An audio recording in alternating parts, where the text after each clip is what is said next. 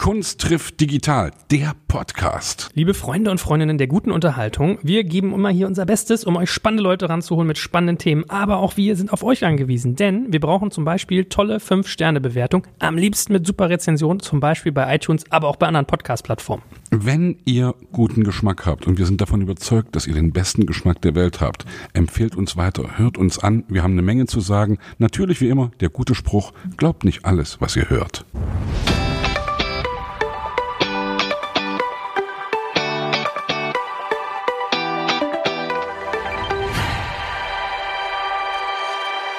Mein Name ist Jörg Kaczmarek, wie immer an meiner Seite beim dynamischen Duo der liebe Sebastian Krumbiegel. Hallo Sebastian. Moin, ich grüße dich. Ich grüße euch da draußen. Heute geht's ja hier mal in die Doppelwelt. Schauspiel und auch musikalische Ursprünge habe ich gerade im Vorgespräch gehört, oder? Bist du schon aufgeregt? Ich bin eigentlich überhaupt nicht aufgeregt, weil ich den Mann, den wir heute zu Gast haben, äh, wirklich als guten Freund bezeichnen kann und ihn gefragt habe, ob er unser Gast sein möchte und er sehr spontan zugesagt hat und ich mit ihm schon nächtelang geredet habe über alle möglichen Dinge. Woher kennt ihr euch denn? Wir kennen uns über den Intendanten des Theaters der jungen Welt, Jürgen Zielinski in Leipzig, weil er unseren heutigen Gast schon aus äh, Tagen in Dortmund kennt, glaube ich, ja, aus ewig langen äh, vergangenen Zeiten. Dann ist es jetzt an dir, ihn anzumoderieren. Liebe Leute, ich freue mich extrem. Wir freuen uns extrem. Ein, ich hätte fast gesagt, ein Schwergewicht der Schauspielkunst. Und das meine ich überhaupt nicht despektierlich begrüßen zu dürfen. Dietmar Bär, wir freuen uns, dass du da bist. Yeah. Ich freue mich auch sehr, aber das mit dem Schwer können wir ruhig gleich das erste Geheimnis verraten. Wir sprechen oft Indianisch zusammen und das ist mein roter Bruder Krummer Beagle und ich bin Häuptling schwerer Bär. Yeah. auf, der, auf der Ebene schreiben wir uns ab und zu. da kommen die alten Karl-May-Fans durch. So Genau. West als die Ostdeutschen. Yes. Ach, guck mal, ich frage Sebastian mal, was hast du einen Spitznamen? Da sagt er, nein, ich bin über 50, da sagt man Sebastian. Das ist ja Und auch, wie gesagt, das ist ja unser, unser kleines äh, Karl-May-Universum. Und das weiß auch keiner, das darf auch keiner erfahren. Also Leute, die ja das hört, sagt es nicht weiter und ja, glaubt sowieso nicht alles, was wir erzählen. Nein.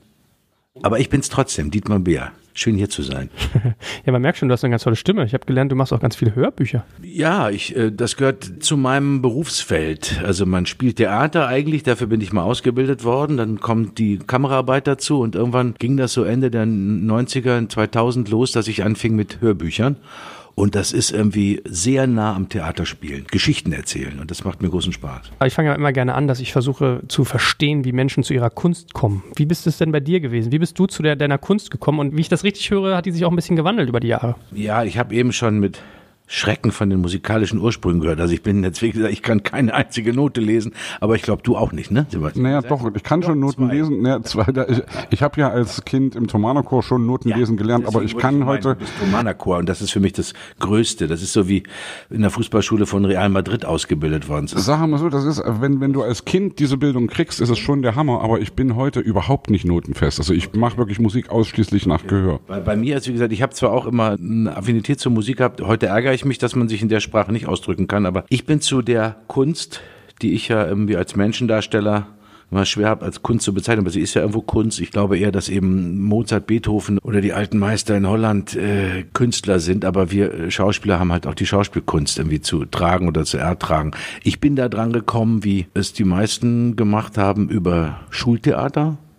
Also später, die anderen wissen mit fünf, dass sie Schauspielerin werden wollen und ich habe es erst mit 19, 20 entdeckt, indem ich halt im Theater in Dortmund als Statist unterwegs war. Aber ich habe auch im Schultheater mitmachen dürfen, da habe ich noch gar kein Theater von innen gesehen. Da haben wir 1977 das Stück Biedermann und die Brandstifter von Max Frisch gemacht im Deutschkurs und da wurde ich auf die Bühne gestellt und Dr. Ernst August Wicke, einer meiner, glaube ich, wirklichen Urväter meines Berufs, sagte so, du bist jetzt Biedermann.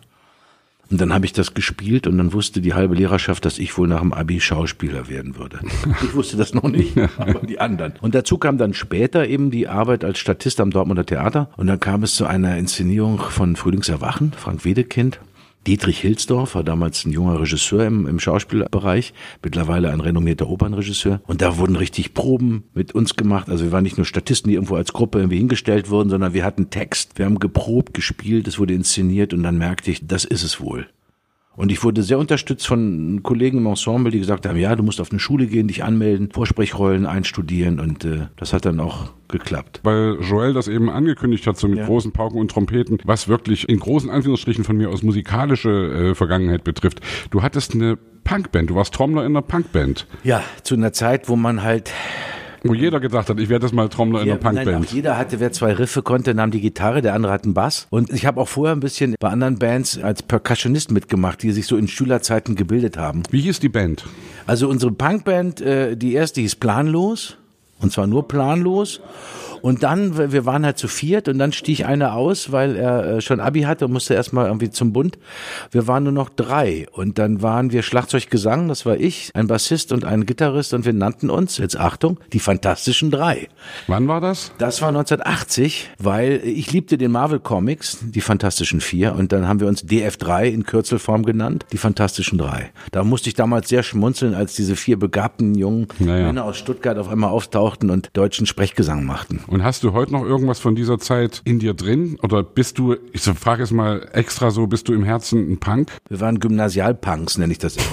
Wir haben uns aber trotzdem durch meine Heimatstadt Dortmund in der Szenerie mit denen zusammengetan, die das lebten, die auf der Straße lebten, die Schule abgebrochen haben, die wirklich Punk als Lebensgefühl hatten. Dann gab es eine irrlichternde Musikszene, überall ploppten die Bands auf, man ging in verschiedene Kneipen, Club sagte man damals noch nicht. Es gab das Masterpiece. Dortmund war englisch besetzt. Das heißt, wir hatten einen Haufen englische Soldaten in der Stadt und damit auch eine bestimmte musikalische Vorgabe. Da konnte man Konzerte spielen, wenn man, wie gesagt, zwei Songs drauf hatte. Das war eine wilde Zeit, aber ich, ich glaube nicht, dass ich jetzt immer noch ein Punk bin. Aber ich muss immer so lächeln, wenn ich sie auf der Straße sehe, die es natürlich immer noch gibt mit den ähm, Wäscheklammern, hätte ich fast gesagt, mit den ähm, den Sicherheitsnadeln. Sicherheitsnadeln und den großen roten Zuckerwasser-Irokesen und denke mir, hey, ja, das war irgendwie eine verrückte Zeit. Also eine Sympathie ist da durchaus da. Verständnis da, Naja, naja.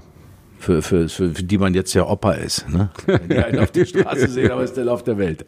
Aber wie ist das? Ich frage ja immer jeden Schauspieler, der mir unter die Fittiche kommt, was lernt man eigentlich, wenn man Schauspiel lernt? Also was macht gutes Schauspiel aus? Oh, da haben wir jetzt, glaube ich, jetzt die folgenden Sendungen verschieben sich um drei Tage. ähm, also ich muss erst mal sagen, dass äh, als ich auf die Schauspielschule kam, und das gibt da ja große Regalmeter Bücher zuzulesen zu deiner kleinen Frage, was ist das eigentlich? Ich habe einen Satz für mich mitgenommen, der mir am wichtigsten war, aber da sind wir eher im Handwerk schon. Das war der Satz äh, unseres äh, Schuldirektors und eine große, wichtige väterliche Figur für mich, äh, Professor Otto Wilhelm, der die Westfälische Schauspielschule in Bochum geleitet hat zu meiner Zeit. Der sagte, es ist eigentlich Spielen, Darstellen, ist das Neuordnen von privaten Mitteln. Das sagt schon ganz viel. Fangen wir mal da an, dass damals zum Beispiel ein Lehrer sagte, stell dir jetzt mal vor, du sagst zum Hells Angels Rocker, er soll eine Tunte spielen.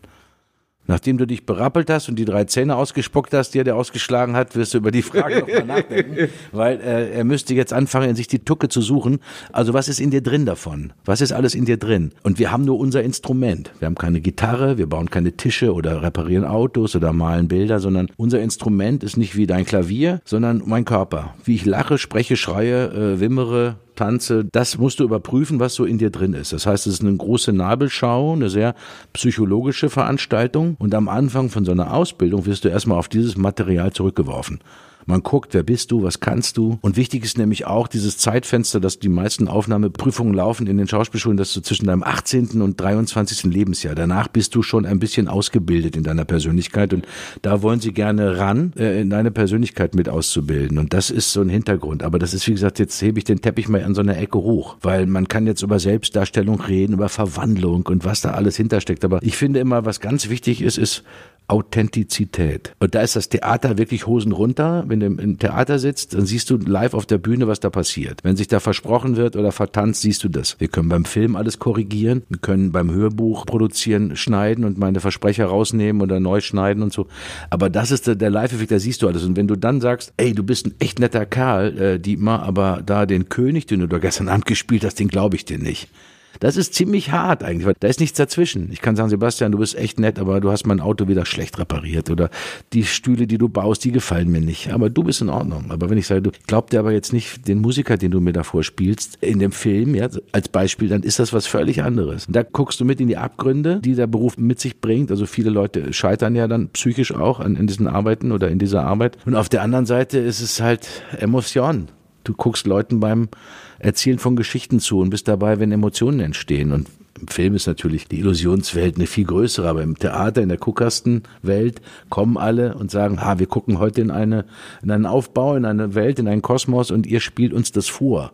Mit eurer Fantasie. Ist da Theater die Königsdisziplin der Schauspielerei sozusagen? Also kann man das so sagen? es gibt ja, also ja, wir das ist das ist das das ist dieses zweischneidige Schwert. Das ist ja auch aus dem klassischen Fragekatalog immer, was machst du lieber, Film oder Theater? Und äh, es sind zwei verschiedene Berufe. Das eine ist wie gesagt, da, was die Schauspielschule mit uns jedenfalls zu unserer Zeit getan hat. Da gab es keine Seminare für Kameraarbeit. Das habe ich mir dann irgendwie mit angeeignen dürfen, weil ich während der Schule das Glück hatte, schon Filme drehen zu dürfen. Aber im Theater ist erstmal Ausbildung für den großen Moment, dass du in einem Raum sitzt und guckst auf eine Bühne, da sind 800 Leute und jeder soll hinten das sehen und hören, was du machst. Also Körper, Stimme, Ausdruck wird irgendwie geformt, weil das überhöht ist. Ja? Im Film ist es ganz anders. Da ist wenig gar nichts am besten, weil die Kamera, das Auge ist manchmal vor dir und sieht jede Regung. Mhm. Das heißt, du denkst etwas und das sieht man schon auf deinem Gesicht. Im Theater müsstest du schon ein bisschen größer machen. Beim Kindertheater noch mehr, ein bisschen mehr draufhauen. Und wie ich von den Kollegen gelernt habe, die Freilicht spielen, große Gesten. Große Starte, äh, Störtebecker Bühne, da ist am besten, wenn du dann auf dieser, weiß ich nicht, Portalbreite 120 Meter mal kurz einen Arm hebst, damit sie wissen, ah, jetzt spielt er. Ah ja. Dass du erstmal gucken musst, wo bist du, der jetzt spricht. Also das sind verschiedene Ebenen. Aber ich finde, dass live und live ist Theater ist immer noch der Gig überhaupt. Jeder Abend ist anders, das Publikum ist anders, dein Stück verändert sich, auch wenn du es wochenlang geprobt hast und schon 30 Mal gespielt hast. Jeder Abend ist anders. Du gehst auf die Reise mit den anderen zusammen, spielst die Geschichte vor und ähm ich habe dich ja in Bochum einmal gesehen auf der Bühne. Ja. Das war für mich, also ich bin kein Theater Freak, ja. Ich, also wenn ich ausgehe, gehe ich wirklich dann zu Konzerten und was weiß ich was. Und weil wir uns eben kennen und du hast gesagt, hey, ich bin da und dann da und da. Und da bin ich vorbeigekommen und das fand ich schon faszinierend, weil es ist natürlich wirklich das Ding. Live ist live. Live ist live. Na, na, na, na, na. Dazu kommt natürlich auch noch die Fantasie des, des Bühnenbildners oder was, was, wie ist die Inszenierung aufgebaut? Also was für eine Fantasie bringst du mit? Und natürlich ist die Auseinandersetzung eine größere, als sich einfach vor eine Glotze zu setzen. Mhm. Ist das Publikum auch Teil dann eigentlich? Weil Jan-Josef Liefersasschen meinte, das Publikum weiß es gar nicht, aber das ist ein unglaublicher Teil meiner Performance, weil es eigentlich mitmacht, weil es mir einen Spiegel vorhält. Und wenn die schlecht drauf sind, funktioniere ich nicht gut. Also ist das was, was du sozusagen mit aufsaugst? Äh, ja, ich würde es äh, anders beschreiben. Es ist halt, das Publikum ist jeden Abend ein anderes und kommt mit seiner Stimmung da rein. Und du kommst natürlich mit deiner jeweiligen Tagesform rein. Du hast dich vielleicht frisch getrennt, jemand aus deinem Feld ist verstorben. Es gibt ja tausend Gründe oder du kommst zurück, hast gerade die Wohnung gefunden oder du hast eine Gehaltserhöhung bekommen vom Intendanten. Mit irgendeiner Stimmung kommst du da abends rein und spielst, ja, oder es geht dir irgendwie total schlecht und musst trotzdem spielen, ja. Das ist das eine. Das Publikum erwartet natürlich was von dir und dann kommt es drauf an, machen wir Tragödie, Komödie. Wenn du weißt, irgendwie, also eins meiner Lieblingsstücke, ich durfte es schon zweimal spielen, der zerbrochene Krug eine der wichtigsten deutschen Stücke, wird immer als. Spiel verheizt, aber es ist eigentlich ein sehr tolles äh, Stück über, über das Leben, über menschliches Scheitern, über Tragödie, über Liebeskummer, über alles und nicht nur ein Schenkelklopfer. Und das Publikum ist in dem Aufbau von Kleist eigentlich zusammen mit dem Dorfrichter Adam und der Efe, das sind die drei, die Bescheid wissen. Der Rest auf der Bühne, kriegen erst im Laufe des Stückes raus, was ja eigentlich gespielt wird. Und da ist das Publikum natürlich sehr nah bei dir und nimmt dich mit. Aber es gibt auch Abende, wo du dann merkst, du erreichst sie vielleicht gar nicht. Und dann weißt du, oh, du hast jetzt hier noch zwei Stunden hohe Not muss es noch zu Ende spielen? Oder positives Beispiel, ich war am Anfang meiner Theaterzeit, war ich am Landestheater Baden-Württemberg-Hohenzollern in Tübingen, mein erstes Engagement. Landestheater bedeutet, für die, die es das nicht kennen, ähm, du hast ein Stammhaus in Tübingen, aber du fährst über Land. Du spielst also so ein Stück, wenn du es inszeniert hast. Du gehst auf Tour. Du gehst auf Tour und zwar durch Baden-Württemberg und dann spielst du auf Handtüchern oder in irgendwelchen Wirtshäusern, in kleineren Nebenbühnen oder in großen, schönen Kulturhallen.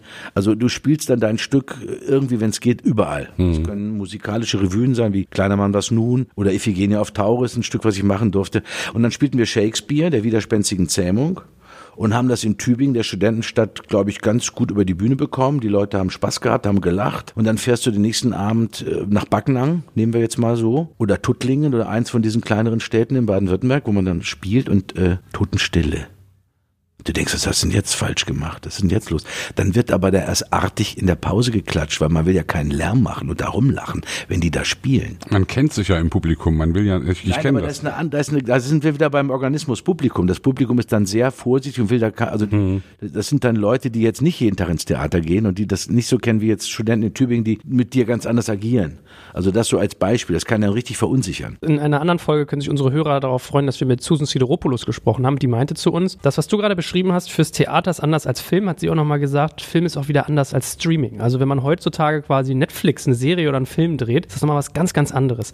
Hast du damit schon mal Berührungspunkte gehabt mit diesen neuen Medien, diesem digitalen Schauspiel oder ist das bisher noch an dir vorbeigegangen, der Krug? Dieser Krug, der unzerbrochen ist, ja noch an mir vorbeigegangen. Nein, ich bin ja ziemlich äh, fest verhaftet an meinem goldenen Arbeitsplatz in Köln und es kommen ab und zu jetzt, wie auch gerade eine steckengebliebene äh, historische Serie in sechs Teilen mit dem Titel Little America, äh, die wir noch weiter drehen werden. Aber jetzt in dieser Welt der Serien für Streaming-Dienste bin ich noch nicht angekommen und kann es mir jetzt als 60-jähriger Schauspieler noch gar nicht vorstellen, was daran jetzt so anders sein soll. Es klingt sehr interessant. Hast du denn sonst Berührung? Also reden irgendwie Kollegen mit dir über diese Medien, fragen nach deinem Rat, wenn die vielleicht irgendwie angefragt werden für so ein Engagement? Kriegst du da so eine Stimmung mit in deiner Gilde? Eigentlich eher nicht. Das, äh, was das letzte Mal, wo man merkt, da man ist etwas älter und kann Erfahrung äh, mitbringen, ist, dass ich einer jungen Kollegin gedreht habe beim Tatort vorletztes Jahr und die war gerade in Verhandlungen, um vielleicht auch in ein Kommissar-Team aufgenommen zu werden für eine neue Tatort-Kombo. Die wollte so ein paar Informationen haben und die war fest im Theater und das ist dann immer ganz wichtig, wenn du jemand da die, das Genre mal wechselt für längere Zeit,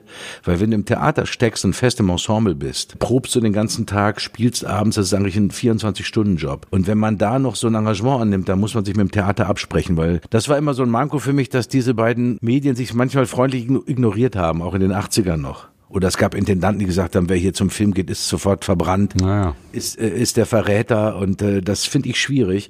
Heutzutage ist es schon seit vielen Jahren so eigentlich, dass Intendanten und Intendantinnen merken, da hast du Schauspieler, die sind vielleicht schon prominent auf eine Art und Weise und das befruchtet sich gegenseitig. Leute kommen ins Theater, ich habe es am eigenen Leib erlebt, ein Schauspiel aus Bochum, das Anselm Weber mich engagiert hat als Gast und ich komme aus so einer Vorstellung und dann stehen da draußen Leute, und sagen, also dass sie das auch können, Herr B., hätte ich ja nicht gedacht. Du denkst, ja, dafür bin ich aber ausgebildet. worden. Schon hast du jemanden ins Theater gelockt, der vielleicht noch nie im Theater war. Und das Theater hat was davon, ich habe was davon. Aber wie gesagt, diese andere äh, Welt, die dann mehr aus dem Digitalen jetzt kommt, irgendwie, weil letztendlich werden die Filme da genauso gedreht wie bei uns. Das ist das gleiche Prinzip.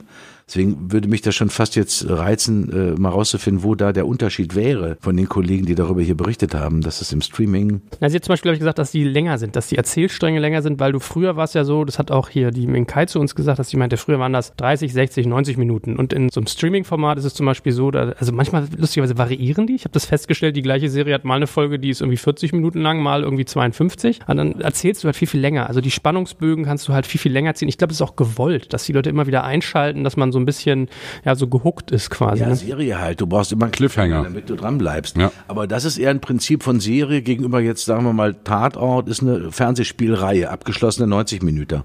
Ist aber beim Drehen, also für mich immer noch nicht nachvollziehbar, wo der Unterschied sein könnte, weil du hast einen Drehtag mit maximal heutzutage, ja, dass du fünf Minuten drehst, ist schon viel, weil wir ja digital nicht mehr auf Material drehen. Früher hat man am Tag zwei Minuten, vielleicht drei gemacht, netto. Heutzutage schafft man mehr. Gut, bei einer Daily wird natürlich am Tag eine Folge gedreht, aber das mit vielen Sets und vielen Kameras, das ist dann schon echt Fließband. Auch hohen Respekt vor den Kollegen, die das dann machen. Deswegen, das Drehen muss das Gleiche sein. Ich schätze mal, dass eher das Zusammenschneiden, vielleicht müsstet ihr euch mal einen, einen jungen Regisseur aus der Riege mal ranholen, die über sowas berichten könnten, wo da der Unterschied li- liegen könnte zum Streaming. Ja, ist eine gute Idee. Aber wie, wie kommst du, dass du damit noch gar keine Berührung hattest? Ist es ein bisschen, dass du nicht gefragt wirst oder willst du nicht? Oder Also äh, ich sag mal, ich, manche Sachen, für die ich gefragt werde, kriege ich gar nicht mit, weil meine tollen Agentinnen irgendwie schon sagen, oh, der Kollege hat gar keine Zeit für sowas, weil das ist dann immer Fluch und Segen meines goldenen Arbeitsplatzes in Köln. Ich mache drei Tatorte im Jahr, dazu ein paar Hörbücher und dann wird es schwer, noch irgendwo da was reinzukriegen. Wie lange ist eine Drehzeit für einen Tatort? Wie viele Wochen? Wie Das viele ist bei Tage? uns so, wir in Köln haben es immer noch geschafft, dass wir 23 Drehtage für äh, so einen 90 Minuten haben oder 88, 30 äh, richtig im Netto. Andere Kollegen müssen sich schon mit 20 bis 19 Drehtagen begnügen, wie wir hören, weil gespart wird. Ich find's scheiße, weil das geht auf die Qualität. Auch wenn es der Zuschauer nicht merkt, das ist immer so ein fadenscheiniges Argument dafür, aber die Filme werden dadurch nicht besser und sie bleiben genauso lang. Und wie gesagt, diese Zeit, das, die Filme herzustellen, auch Serien, die brauchst du. Und ich, wie gesagt, werde, kriege Anfragen, von denen es dann gleich heißt, brauchen wir, brauchen wir dir gar nicht erzählen, dass da ein toller Film gekommen ist oder eine Serie, weil da wirst du nicht mitmachen können. Deswegen war das toll, dass der Sechsteiler, der aber für die ARD gemacht wird, fürs Abendprogramm, dass das funktioniert und nebenbei klappen kann. Und das ist schon mal schwer genug, wenn du halt in einem Projekt drin steckst, auch für die freien Kollegen jetzt da draußen, draußen in den Corona-Zeiten, die irgendwo ein paar Drehtage haben und dann da ein paar Drehtage haben, die jetzt gerade gar nichts haben. Das ist so ein großes Problem ne, im Moment. Nimm uns doch mal mit in diese Tatortwelt. Wie bist du dazu gekommen und wie ist das so von den ganzen Dynamiken her? Schließt man da Jahresverträge ab oder wie läuft das? Also ich habe so gar keine Vorstellung davon. Ja, okay. Das ist also erstmal war das natürlich irre für uns damals, für den Klaus Bär und mich, weil wir haben das schon als eine Art Ritterschlag betrachtet, dass man da in Frage kam, um Tatortkommissar zu werden. Wir hatten beide in unseren jungen Jahren, waren wir Teil eines Schimanski-Tatortes. Klaus hatte einen wunderbaren Debilen gespielt in seiner Folge. Ich war Fußballhooligan. Das war schon noch zur Schauspielschulzeit überhaupt meine zweite Arbeit. Und deswegen war ich, als ich fertig war mit der Schauspielausbildung fürs Theater und in die Engagements gegangen bin, schon mal mit einem Bein immer schon in der Fernseh- und Filmwelt unterwegs. Ja, und bleiben wir gleich bei meinem Freund Klaus J. Behrendt. Den habe ich 1990 kennengelernt. Wir haben beim WDR einen Sechsteiler gedreht fürs WDR-Programm, was damals auch noch Usus war, dass die dritten Programme eigene Produktions äh, Ketten hatten, also selber produziert haben, nur für fürs Dritte. Leo und Charlotte, ein kleiner Sechsteiler, spielt im Ruhrgebiet. Seitdem kennen und lieben wir uns und Klaus kam auf mich zu und fragte mich damals 95, ob ich Lust hätte, mit ihm äh, den Spannmann im, im Kölner Tatort zu machen, den man plante. Ich war zu der Zeit gerade dabei, mein letztes Theaterengagement aufzugeben, weil ich kam auch in einen Konflikt. Ich bin zwar gerne im Theater, aber ich musste so viele Sachen absagen. Da sind wir wieder bei, bei, bei dem Thema Genrewechsel. Im Theater Fulltime-Job, da kannst du eigentlich nur in den Sommerferien drehen. Oder du hast einen Vertrag am Theater, wo du sagen kannst, ich mache zwei Stücke im Jahr, bin trotzdem Ensemblemitglied, aber ihr lasst mir den Freiraum für Film- und Fernsehprojekte. Und ich bin damals dann ausgestiegen und habe gesagt, ich traue mich, mach das Risiko, weil du hast dann eben kein festes Geld, sondern du musst warten, was an Jobs reinkommt. Und dann kam Klaus um die Ecke und dann haben wir halt 97 angefangen mit den Tatorten. Und das ist, ich sag's immer wieder, ein in der freien Welt meines Berufes ein goldener Arbeitsplatz, weil du machst dann eben drei bis vier Fernsehspiele Hauptrolle im Jahr. Das heißt, die Miete ist drin hast ein Standbein, mit dem du viel anfangen kannst und hast ein großes Privileg. Und das nächste Privileg ist, den Rest kannst du dir aussuchen. Wenn jetzt ein Theaterstück um die Ecke kommt, wo du als Gast mitmachen kannst oder ein Hörbuch oder ein, oder ein paar Drehtage oder als Gast irgendwo anders mitspielen, zu sagen, hey, interessiert mich, hätte ich die Zeit, aber äh, ich mag's nicht ja, oder Gage stimmt nicht oder irgendwas stimmt nicht, weil ich habe ja schon mein Standbein äh, in Köln. Das ist wirklich, das ist mir über die Jahre immer mehr klar geworden, was das eigentlich bedeuten kann. Vielleicht auch dazu eine Frage, die du bestimmt auch oft hörst, weil du gerade sagst, es ist goldener Arbeitsplatz, es ist sozusagen ein Segen, diese Sicherheit zu haben. Ist das trotzdem, dass du auch auf diese Freddy Schenk-Rolle sozusagen immer wieder, dass die Leute dich, dich mit Freddy Schenk assoziieren? Selbstverständlich. Ist das äh, Fluch oder Segen oder beides oder wie siehst du das? Also ich betrachte das jedenfalls nicht mit der äh, äh, Lamoyanz, die ich dann bei anderen Kollegen beobachten muss, wo ich immer damals gesagt habe, musst du eine Pommesbude aufmachen, wenn dich das irgendwie stört. Genau. Dass sich da draußen einer anspricht, weil du bist für die diese Rolle und mit diesem Tatort-Format bist du noch in einem exponierteren Format. Wir wohnen bei den Leuten, hey, die Serie gibt seit 50 Jahren. Hm. Und wir wohnen bei denen im Fernseher. Und wenn die im Supermarkt stehen oder jetzt noch kürzlich in der Kölner Südstadt, wo wir alle schön in der Schlange Corona-mäßig draußen warten beim Metzger und da waren drei ältere Damen und ich sagte, ja, stehen Sie an, Madame? Nee, der Herr Schenk. und ich sagte, nee, der Schenk, der schläft bei Ihnen im Fernseher, der ist heute nicht hier. Aber ich kann damit umgehen, weil es ist eben äh, kein Fluch. Fluch ist eher, wenn jemand mit einem tollen Projekt kommt, einem Film oder so, oder einem Theaterstück und ich sagen muss, ah nee, da sind wir gerade leider dabei, unseren zweiten Tatort dieses Jahr zu drehen. Tut mir leid, muss ich absagen. Mit dem anderen kann man umgehen und das ist halt ein Teil unseres Jobs, dass wir äh, halt auf den Bildschirm rumflimmern. Weil keiner kommt auf die Idee, äh, morgens im Supermarkt in Bochum oder in Köln zu sagen, ach, Sie waren doch gestern der Dorfrichter Adam, ist doch der Dorfrichter Adam. Nein, die wissen, wir haben gestern Abend ein Theaterstück gesehen. Ja. Bei uns sind wir natürlich näher dran an der Illusion, aber das ist automatisch. Und machst du es wie der Kollege Liefers äh, mit seinem äh, sozusagen dynamischen Duo, dass ihr immer nur so Jahresverträge macht und euch jedes Jahr das wieder neu überlegt? Das hat er erzählt, dass er das macht, um sich auch mal wieder zu hinterfragen und zu rekapitulieren, ob er das noch will? Oder ist das bei dir sozusagen längerfristig und wirklich ein Herzensding, wo du sagst, nee, das gedacht ich machen, bis ich umfalle. Nein, bei uns ist das damals ganz anders gestartet. Axel und äh, JJ waren ja unsere ersten kleinen Brüder im WDR. Vorher gab es ja nur den Tatort vom WDR in Köln, dann kamen die äh, Münsteraner dazu und dann noch die Dortmunder. Wir haben damals auch äh, angefangen, äh, unsere Verträge auch mit den jeweiligen Filmproduzenten zu machen. Mittlerweile machst du deine Verträge mit den Sendern. Und es gibt auch die Möglichkeit, das irgendwie in Rahmenverträgen zu machen, über ein paar Jahre. Das ist bei uns Usus. Dass man sagt, man macht für ein paar Jahre einen Vertrag. Da steht dann drin, du machst im Jahr mindestens x Filme. Manchmal kommt der Sender, sagt, oh, wir könnten das ja noch einen mehr machen. Habt ihr Zeit und Lust? Geht das? Und dann spricht man halt am Ende von so einem Rahmenvertrag, ob es weitergehen kann, ob beide noch wollen, Sender und, und Schauspieler. Das ist unser Weg. Und was ich weiß, dass die Silberrücken aus München, die beiden, Udo und Miro, die machen seit 30 Jahren immer von Film zu Film, weil das sich irgendwie nie anders ergeben hat. Ist auch eine Möglichkeit. Also da muss sich, glaube ich, jeder überprüfen, wo er sich äh, sicherer mitfühlt, weil du kannst auch einen Zehn-Jahres-Vertrag machen. Wenn der Kunde sagt, ich glaube, das war's, irgendwie Herr Krumbiegel, wir haben genug von Ihnen gesehen, Abfindungsschlüssel äh und dann Arrivederci. Ja. Also das ist genauso. Aber natürlich hast du eine andere Sicherheit oder für dich eine Planung, wenn du sagst, aha, du hast jetzt einen Vertrag für zwei Jahre mit einer Option auf noch zwei. Das ist natürlich wirtschaftlich, guckt man erstmal ein bisschen weiter geradeaus damit. Ne? Hast du da eigentlich Mitbestimmungsrechte, was die Inhalte angeht? Also kannst du zum Beispiel sagen, oh nee, der Dialog gefällt mir nicht oder lass mal die Rolle anders oder irgendwie, das macht doch keinen Sinn. Seid ihr da im Austausch mit den Drehbuchschreibern oder ist das sozusagen fest vorgegeben? Äh, das passiert bei uns, indem wir irgendwann mal, weil ja keine Drehbuchautoren sind, aber irgendwann ist das Drehbuch in seiner Entwicklungsphase so weit, dass wir dann die Fassung bekommen. Meistens ist dann schon die dritte Fassung. Da haben dann schon Redaktion und Filmproduzenten zusammen mit den Autoren gesessen oder auch schon der jeweilige Regisseur ist mit an Bord, weil natürlich eins passiert, sobald der Schauspieler sein Drehbuch in die Hand bekommt, hat er eine Meinung dazu. Mhm. Ja, und das heißt genau das, was du gerade fragst. Ne? Ich habe dann, das gefällt mir, das gefällt mir nicht, was vielleicht den anderen schon seit Wochen gut gefallen hat in dem Drehbuch. Und dann kommt der Spieler und sagt, äh, das finde ich aber nicht gut. Aber das ist ein künstlerischer Prozess, der da passiert. Und dann gibt es dazu, meistens, wenn dann das Buch soweit ist, eine Leseprobe. Das machen die guten Regisseure, ist eine Zeitfrage. Dann trifft man sich mit dem Hauptcast. Alle können mal ihre Bauchschmerzen benennen, weil wenn der Drehtag läuft, ist dafür keine Zeit.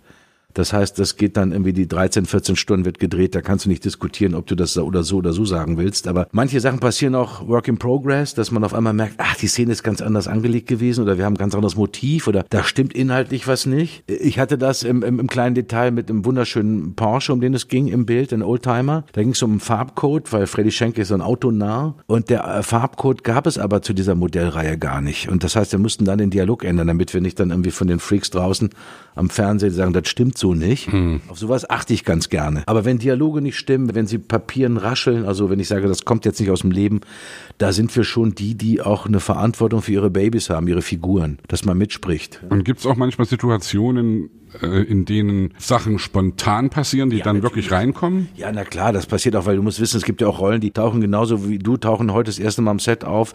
Wir alle sehen, aha, so sieht die Küche aus oder so, so hat sich die Kollegin die Figur überlegt, weil wir eben nicht wie im Theater wochenlang proben können. Natürlich kann man auch Filme machen, die man vorprobt, das gibt es auch, aber das, da sind wir in einer anderen Qualitätsstufe. Das ist meistens beim Kino passiert das eher, dass man sagt, oder Fernsehspiele, Kammerspiele, wo man sagt, da müssen wir eh alle proben, weil das wie ein Theaterstück ist. Ja. Und da triffst du dann auf jemanden, der hat auch eine Idee zu der Szene, die wir heute spielen. Dann kommt noch der Regisseur, der hat auch eine Idee. Der Kameramann hatte noch eine Idee, wer das auflöst, wo man sagen muss, nee, warte mal, ich kann mich jetzt nicht so hinstellen, auch wenn das für dich toll aussieht. Dann muss der Kameramann leider äh, sagen, boah, schade. Und sagst du, ja, dann müssen wir uns was anderes überlegen. Das passiert natürlich an kreativen Prozessen am Tag. Oder es kommt im Text zu einer Impro. Also da passieren die dollsten Dinge.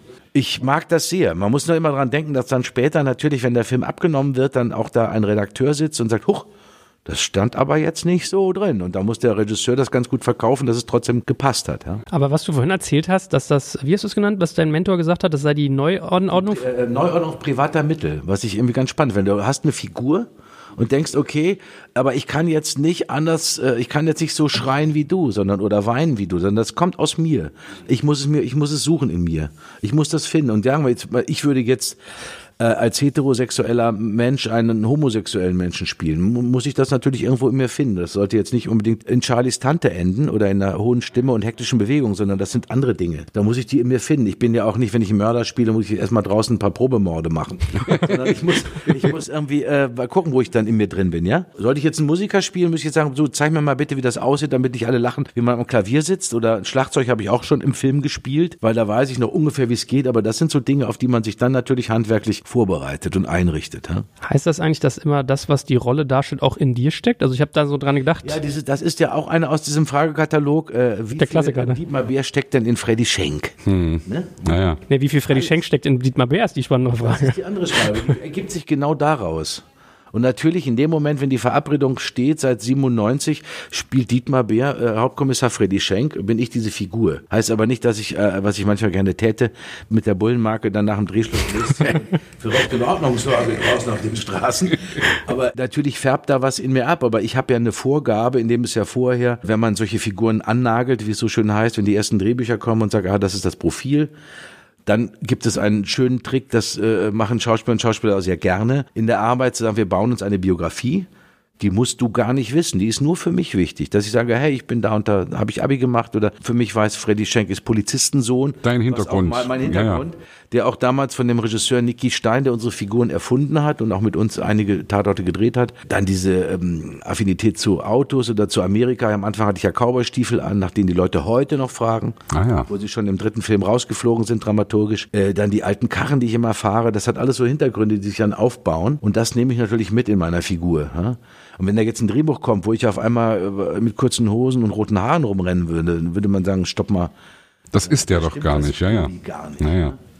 Da Träumt man dann manchmal als seine Rolle auch als Schauspieler? das ist eine gute Frage, das ist ja geil. Also das überhaupt nicht, nein, weil ich, ich, ich streife die ab. Also ich bin jetzt keiner, der den ganzen Tag äh, rumrennt und ist jetzt, äh, nein, gar nicht. Also es gibt zwar oder gab es früher, ich glaube, es gibt es nicht mehr, so eine Art kleinen Freibrief, wenn du jetzt aus der Theatervorstellung kommst und warst jetzt, sag ich mal, fünf Stunden lang ähm, Hamburg. King Lear, ja. Oder King Lear oder Franz Mohr, mhm. der Bösewicht in den, bei den Räubern von Schiller. Und gehst jetzt, äh, ziehst dich um und gehst in deiner Kneipe nach dem Theater noch ein Bier trinken und bist noch Franz Mohr und haust einem irgendwie einen Zahn aus dann ist das, also jetzt mal ganz, ganz grob bildlich gesprochen, aber dass es da so einen kleinen Freibrief gab, dass diese Figur erstmal ausklingt. Das wäre dann strafmindernd auch. Wenn ja, dann die Polizei kommt, kannst ja, du dann sagen, oh, ich kann da nichts dafür. Ja, ja, wie nah, das heißt, heißt natürlich jetzt nicht, dass du aufgrund dessen alles machen darfst oder durftest, aber natürlich gibt es auch tragische Beispiele, dass eben, das meinte ich vorhin, dass in die psychischen Abgründe gehen kann, dass jemand aus der Rolle nicht rauskommt, weil er so intensiv drin ist oder sich damit so so, so identifiziert. Das kann natürlich passieren, weil, wie gesagt, da gibt es eben nicht diese Zwischenwände. Ja, ich meine, wir hatten so über Method Acting auch schon mal in der Vergangenheit gesprochen, äh, dass du dann manche Schauspieler hast, die gar nicht die abstreifen, während sie sozusagen ja, so filmen. ich sage, da gibt es verschiedene, wir fanden das damals auch natürlich irre spannend, dass einer der großen Idole unserer Zeit, Robert De Niro, der dafür bekannt war, und da sind wir jetzt natürlich wieder beim Film, dass man sagt, wenn man so in die Illusionswelt äh, steigt, die die Filme halt bedeuten, zu sagen, klar, da fährt jemand erstmal ein halbes Jahr Taxi in New York und ähm, ich kann das nur meinen kleinen bescheidenen Beispiel äh, anbringen. Ich habe damals das Glück gehabt, dass mein Vater war Metzgergeselle und ich kam mit Leuten von der DFFB, von der Hochschule aus Berlin zusammen, die wollten einen Film machen, hatten ein, ein Skript und da ging es um einen Metzgergesellen, der sich in eine Fotografin verliebt und ähm, die hatten sich mich auserkoren, das fand ich natürlich schon spannend. Dann redete ich damals mit dem jungen äh, Regiestudenten und der war hoher Respekt, der war gelernter Metzger hat neben diesem Knochenjob, über den ich ja viel weiß, mein Vater ihn, uns damit ernährt hat, hat dann Abendschule gemacht, Abitur gemacht, hat studiert und diese Aufnahmeprüfung an der DFFB in Berlin geschafft. Das musste erstmal hinken. Hm. Und im Gespräch kam raus, dass er in der Metzgerei gearbeitet hatte, in der mein Vater damals Mitte der 80er noch arbeitet. Das ist ja geil. Ja. Und dann haben die da, äh, wir haben gesagt, okay, dann können wir das da vielleicht auch drehen. Die haben das auch zugelassen. Und dann habe ich äh, so mein Method Acting, ich habe dann erstmal zwei Wochen, weil ich wollte nicht wie ein Schauspielschüler mit einer Gummischürze und zwei Messern da stehen, habe dann zwei Wochen lang, bevor wir angefangen haben zu drehen, weil es auch Szenen gab aus der Arbeitswelt dieses jungen Mannes, habe ich zwei Wochen lang in der Nähe meines Vaters gestanden. Das erste Mal, auch erste Mal eine Wertschätzung. Ich war am Ende meiner Ausbildung, das war, war 24, auf der Schauspielschule erstmal geschnallt wie so ein Leben von morgens fünf bis abends fünf, nicht nine to five, sondern five to five Job weil Metzgerei ist was anderes als Büro. Die Rauheit, die Herzlichkeit in meinem Ruhrgebiet, das spielt ja auch noch in Dortmund, das zu erleben und dann einfach nach, nach ein paar Tagen drin zu sein. Sie kommen dich zu holen. Ja, keine Freunde. Was ist los? ja, oder die, oder die äh, Kollegen hier sind unterwegs. Ja, das gehört auch alles in den Spaßkatalog. Was das anbetrifft, der Freddy Schenk ist hier. Ja, und dann haben wir, äh, haben wir angefangen zu drehen. Und ich habe dann später dem Film angemerkt, aha, ich hatte mir einfach was zeigen lassen, wo ich sage, zeigt mir mal etwas, was ich später beim Film, während wir Szenen, Texte haben, nebenbei machen kann, um zu erzählen, das ist ein Metzgergeselle. Und ich lernte damals aus, irgendwie äh, Lackschinken auszulösen aus einem Kotelettstrang.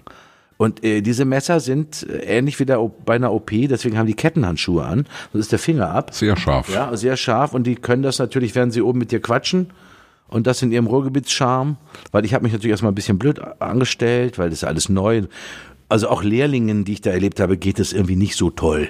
Ne? Die Pädagogik ist ziemlich einfach in so einer Metzgerei. Da kommt's dann eher, aber dicke Weiber stemmen, das kann er. Ne? So, solche Sprüche hörst du dann. Und das hat irgendwie, also das, da habe ich verstanden, dass Method Acting was, was bedeuten kann. Und natürlich, wenn, wenn eine Rolle einen Anspruch hat, wie eben jetzt, wir waren bei Taxi Driver, aber De Niro hat ja noch einiges mehr geleistet, zum Beispiel für einen der größten Filme überhaupt, The Raging Bull, wie ein wilder Stier. Ja dafür eine Boxausbildung hingelegt, wo ja sein Trainer gesagt hat, er könnte jetzt sofort aufhören mit der Schauspielkarriere und eigentlich eine Profikarriere anfangen, weil er ziemlich weit gekommen ist. Aber das sieht man im Film auch an. Ich überlege die ganze Zeit, wie dieser Film hieß. Der kam so Anfang der 90er, wo er so einen Stalker spielt bei so einer jungen Frau. Dreieck des Todes oder so irgendwie, irgendwie sowas. Da, ich mich, da muss ich mich dran denken, steckt dann sowas in so einem Schauspieler drin? Du meinst, glaube ich, Cap of Fear. Ja, danke, genau. Das ist ein Remake Stimmt. von einem anderen Gregory Peck-Film, ne? Äh, ähm, nicht, Wo er den Anwalt, nee, Quatsch, Ja, ja, ja, genau, genau. spielt, ja. Der- Na, Anwalt? ja, Anwalt, hey, komm her. Ja, ja, ja, ja. Und das, äh, den Film gab es schon mal, ich glaube, es war Robert Mitchum, der ihn vorgespielt hat. Ja, vielleicht hast du auch recht. Ja, ich, ich habe hier oft recht. Das, der war mit Juliette Lewis, der, genau, Der Hammerfilm, hammergeil. Äh, wir kommen auch gleich noch drauf, wer die Frau war. Ich glaube, es war Jessica Lange, aber bin mir jetzt nicht sicher. Da war aber De Niro auch schon älter und hatte diesen durchtrainierten Körper über und über tätowiert. Ein Hammerfilm. Ja. Hast du den letzten von ihm gesehen, diesen, diesen Irishman? Nein, das habe ich nicht gesehen, weil das ist ja, wie ich dann jetzt, äh, um auf euer Thema digital zu kommen, der wurde doch, glaube ich, nur in auserwählten Kinos gezeigt und sonst musste man sich den im Streaming irgendwo Genau. angucken. Ich habe ihn auf Netflix gesehen und Weil ich habe einige Kollegen gesagt haben, man sieht halt, dass da aus äh, älteren Kollegen junge Männer gemacht werden. Also der äh, Robert Mitchum hat den Lieutenant Elgard gespielt und Gregory Peck hat auch mitgespielt. Ah doch, dann hast du auch recht. Haben wir beide recht gehabt. Und das, Gott sei Dank gehen wir Hand in Hand raus. auseinander, ja. Und äh, I- Ileana Douglas heißt die Dame. Aber wie gesagt, diese junge Juliette Lewis, und da gibt es eine magische Szene, wenn er ins Schultheater kommt, ne? Genau. Und sich ihr nähert. Ach, genau, ja, ja, ja, Und ja. Du denkst, uh, was passiert denn jetzt? Ja? Ja, weil ich noch genau weiß, ich hatte einen Kommilitonen und der hat erzählt, seine Mutter konnte danach Robert De Niro nicht mehr gucken, weil die dachte, wer sowas spielt, das, das, das muss ja ein Kranker sein. So, sowas, so krank kann man nicht spielen, das muss in dem stecken. Ja, und ist dann ja hat ein die wieder- Ritterschlag Er eigentlich. spielt ja auch in dem und dadurch, dass er spielen kann, ist er Gott sei Dank wird er nicht weggeschlossen.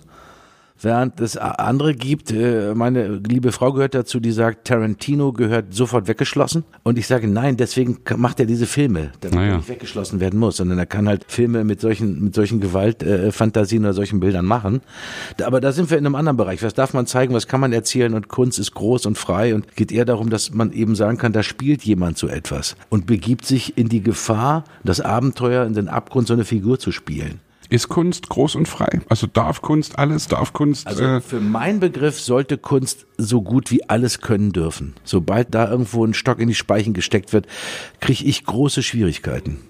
Es gibt keine Zensur, Grundgesetz, ne? Also eine Zensur findet nicht ja, statt. genau, eine Zensur findet nicht Das heißt statt. natürlich nicht, dass man öffentlich Er hat immer recht. äh, Leute erschießt. Nein, hab, ich habe den Satz erst gerade wieder gelesen gestern. Deswegen, eine Zensur findet nicht statt und es gibt auch ein großes, berühmtes Plakat von Klaus Steck, einem sehr bekannten politischen Plakatmacher. Großartig. Das äh, war auch in einem, in, und da habe ich diesen Satz noch immer vor Augen, eine Zensur findet nicht statt. Ähm, nein, wenn die Zensur aus bestimmten Ecken kommt, wird es schwierig, finde ich. Also wenn, wenn ich jetzt gerade ans Theater denke und an die gute alte AfD, die dann irgendwie kommt, dass sie andere Inhalte in ihren Theatern der Städte fordert, wo sie was zu sagen hat oder gerne was zu sagen hätte. Also wenn, wenn das losgeht, wenn, wenn das angegriffen wird, was Theaterspiel für Spielpläne haben, da stellen sich alle meine künstlerischen Nackenhaare sofort. Ja, Ich finde, man muss da ja immer, wenn man jetzt über links und rechts spricht, beide Seiten sehen. Also weil natürlich Ja. dieser berühmte Luxemburg-Satz, die Freiheit des Andersdenkenden, ist natürlich immer genauso das Ding. Wenn ich jetzt überlege, scheiße, ist irgendwie diesen ganzen Wahnsinn gehört eigentlich verboten. Ja. Es ist sehr schwierig, weil es gehört eigentlich nicht verboten. Also Natürlich gehört Rassismus verboten, natürlich. Jetzt sind wir wieder bei meinem Lieblingsthema. also Du irgendwie, warst ja gerade bei Kunst und Kunst Ja, ist ja. ja immer etwas Gewolltes. ja. Was Gemachtes, was äh, Reflektierendes, was Ausgestelltes. Ja, ich, also es gibt, es gibt, gibt zum Beispiel, ich fand einen Satz von Harald Schmidt mal sehr spannend, wo er gefragt worden ist, äh, ob es für ihn Tabus gibt. Also jetzt sich lustig zu machen drüber oder irgendwas eben aufs Korn zu nehmen, wo er gesagt hat, Witze über den Holocaust m- darf man nicht machen, weil, äh, also mindestens darf man es nicht machen, solange noch äh, Holocaust-Überlebende unter uns weilen. Und ich verstehe das total, weil natürlich, also natürlich kannst du auch sagen, es ist verboten, Heil Hitler zu sagen. Es ist verboten, äh, den Holocaust zu leugnen. Und das ist gut so und das ist richtig so, dass das so ist. Und das ist ja am Ende auch eine Art Zensur in Anführungsstrichen, ja. Und das finde ich aber richtig und gut so. Also wenn du Heil Hitler auf der Bühne sagst, weil es im Kontext eines Theaterstückes steht, ist das Richtig. natürlich legitim. Das Ich singe auch Heil Hitler in einem meiner Lieder, ja. Und dann Also haben wir aber sofort wieder einen Kunstbezug dazu. Ja. Und spannend, weil ich kenne diesen Zitat über Harald Schmidt oder von ihm auch und denke mir, dass er trotzdem für viele als einen der größten Zyniker bezeichnet Mhm. wird. Weil er natürlich dann wieder über andere äh, Leute, und da kommst du an die nächsten Humorgrenzen oder Schmerzgrenzen, Witz über Polen oder Frauen Ja, ja. oder, oder solche Dinge gemacht hat, wo man sich dann fragen kann, aha, da hat dann jeder so seine Ecke, wo man eben keine Witze drüber macht. Aber ich, ich finde es großartig, dass dieser, ich, mir fällt noch älterer andererseits ein Humor ist, wenn man trotzdem lacht. Und darin versteckt sich für mich auch, dass man über alles Witze machen kann. Also ich versuchte auch ein Verhältnis für mich zu gewinnen. Es gibt ja speziell in Amerika diesen Begriff des Roastens, ne? dass man Ja, jemanden, to roast somebody ist halt den so richtig rösten mit irgendwie harten Sprüchen. Aber auch eher scherzhaft übrigens, ja. Also immer irgendwie schon, also mit einem, damit du weißt, worauf du dich einlässt. Ich habe das schon mal selbst gemacht. Ich war selbst schon mal ein zu roastender in Leipzig äh, gab's das und ich habe das sehr genossen. Du wirst natürlich wissen, worauf du dich einlässt. Es wird echt unter der Gürtellinie geschossen und da kannst du aber, wenn, wenn du damit selbstironisch humorvoll umgehst, ist das cool, ja. Und das finde ich auch wirklich in Ordnung. Also ich beobachte so in, in amerikanischer Comedy, da wird halt richtig hart gebrettert manchmal. Und ich hatte, kürzlich habe ich mir bei Netflix ein Comedy-Programm angeguckt von einem jungen deutschen Künstler, mir ist dessen Name entfallen, der macht auch einen Podcast. Ich finde ihn persönlich grob unsympathisch. Und sein Spruch war, ja Leute, mit dem ersten Satz auf der Bühne ist das wie mit einem Behinderten, der muss sitzen. Und da saß ich so da und dachte so, finde ich voll daneben. So, und gleichzeitig bemerke ich aber, dass das in der Kunst manche akzeptieren. Das sozusagen, also da, das frage ich mich, wie, wie, wie, wie geht denn ihr damit um? äh, wo du das jetzt gerade sagst, ich habe nämlich erst vor kurzem im, im Radio was gehört und das ich, ich kannte den jetzt gar nicht. Jemand, der aus Kabarett macht aus dem Rollstuhl heraus. Und er hat natürlich alle diese Witze in petto, sodass du, glaube ich, als Publikum erstmal Das ist ja was ganz anderes, ne, von der Aber Absenderschaft. Der, der, kam, der kam ein paar Kaliber aus der von dir gerade zitierten Ecke. Oder der andere Kollege, der junge ähm, äh, Kabarettist oder Comedian, muss man ja sagen. Man muss ja heutzutage unterscheiden. Kabarettisten hatten für mich immer einen viel größeren politischen Anspruch als Comedian. Das ist richtig, ja. Ja, der, der sagt, hey, die, die Judenwitze kann ich machen, weil ich komme ja daher. Das ist, da kommen wir auch in so eine Ecke. Naja. Da sind wir wieder bei, was ist, was ist frei und nicht, was ist Humor, was darf Kunst. Dass man sagt, oh Gott, ja, da, darüber darf ich doch jetzt gar keine Witze machen. Allein schon die- diese Fragestellung. Es gibt ein geiles Lied von den Hosen. Das ist, glaube ich, ein Text, den, den Fanny van Dann geschrieben hat. Schwarze, schwule Behinderte können auch ätzend sein. Auch Und das lesbische ist schon- schwarze Ja, Behinderte ja, ja, ja. können ätzend. Und das finde ja. ich wirklich, das finde ich wirklich auch eine gute Herangehensweise, weil natürlich, man muss Witze machen. Also Tucholsky sagt ja auch, es ist eigentlich ist alles erlaubt, ja. Ja, ja, klar. Aber da sind wir in einer ganz anderen Welt, wenn ich jetzt an diesen Text denke, weil wir, wir haben damals mal äh, in Tübingen, weil da war überhaupt keine Chance, an eine Wohnung zu kommen. Das war ganz schwer in so einer Studentenstadt und äh, wenn du dann auch noch vom Theater kamst, hängt die Wäsche weg, die Gaukler kommen. Ja, ja, ja, ja. Da haben wir damals, mein Kollege, ich, der wir zusammen wohnten, haben wir gesagt, wir machen jetzt mal so einen Text. Schwuler, schwarzer, jüdischer Jazzband Neger sucht Altbauwohnung, äh, 40, 400 Quadratmeter für äh, 600 Mark warm, ja? Also diese Unmöglichkeit, damit so, weil da war ihr so Professorentochter, Nichtraucherin, Wochenendfahrerin, sucht Zimmer bis 750 Mark warm. Das waren die Anzeigen, die da geschaltet wurden. Ja, ja. Aber das ist genau das gleiche drin Klar, klar. was du damit alles aushast und dann in welche Ecke du denn da kommst. Wo der Humor hingeht, was Humor kann, ist das eine, weil ich glaube, eine Humorgrenze ist wieder was anderes, als über die Kunstfreiheit zu reden. Mhm, Da gibt auch eine Geschmacksverirrung manchmal oder Sachen, wo du sagst, wenn ich- also wenn ich daran denke, so auf der Volksbühne hier in Berlin, die Schlingensief-Inszenierung damals, die war nicht ohne. Die musstest du auch aushalten können. Da war irgendwie viel los, wo Leute dann vielleicht auch rausgegangen sind, weil es ihnen zu viel wurde. Ja, also was Kunst oder die Künstler, die sich, ich weiß nicht, wie der heißt, der sich als lebender äh, Glockenschwengel mal ein Kunstobjekt sich äh, von links nach rechts in so einer in so einer Glocke selber als menschlicher Glockenschwengel. Ah, ja. Ich glaube, ein berühmter österreichischer Künstler. Also Leute, die so an die Grenzen gehen mit ihrer Kunst, an die an die körperliche Grenze. Ja. Mir fällt da spontan jetzt, weil ich gerade äh, auf dem Deichkind-Konzert war, Lars Eidinger ein, der ja auch so ein Grenzgänger ist und der ja auch so ein Verrückter ist im allerbesten Sinne. Und äh, ich, ich liebe diesen Künstler. Und ich glaube ja, es, also ich kenne ihn nicht persönlich, aber ich glaube, dass das bestimmt ein anstrengender Kerl ist. Aber dadurch, dass er so anstrengend ist, eben auch ein Freigeist ist und einer, der einen Fakt drauf gibt, ob er irgendjemanden beleidigt oder so. Und Lieber Lars, wir suchen noch einen direkten Kontakt zu dir, wenn du das hier hörst. Äh, also ich, ich habe ja gerade erzählt, Deichkind-Konzert, Leipzig, das war das letzte Konzert, das ich live gesehen habe. Das ging Eine Band, los. die auch ich kenne. Deichkind ist hammergeil. Das ist wirklich, also das war für mich eigentlich, ich krieg Gänsehaut, wenn ich drüber nachdenke, weil das war für mich das großartigste. Also erstmal war es das letzte Konzert, das ich gesehen habe vor Corona, Anfang März. Und das Konzert, also es war erst, es war kein Konzert, es war ein großes Happening. Eine Riesenshow in der Zehntausender Halle mit Wahnsinnsbühnenbildern, mit äh, Musik mit Hip-Hop, mit, mit wahnsinnig Text, mit viel Haltung übrigens. Nachher wollen wir auch noch ein bisschen auf Haltung kommen, was Haltung für dich in deiner Kunst auch für eine Rolle spielt, ja.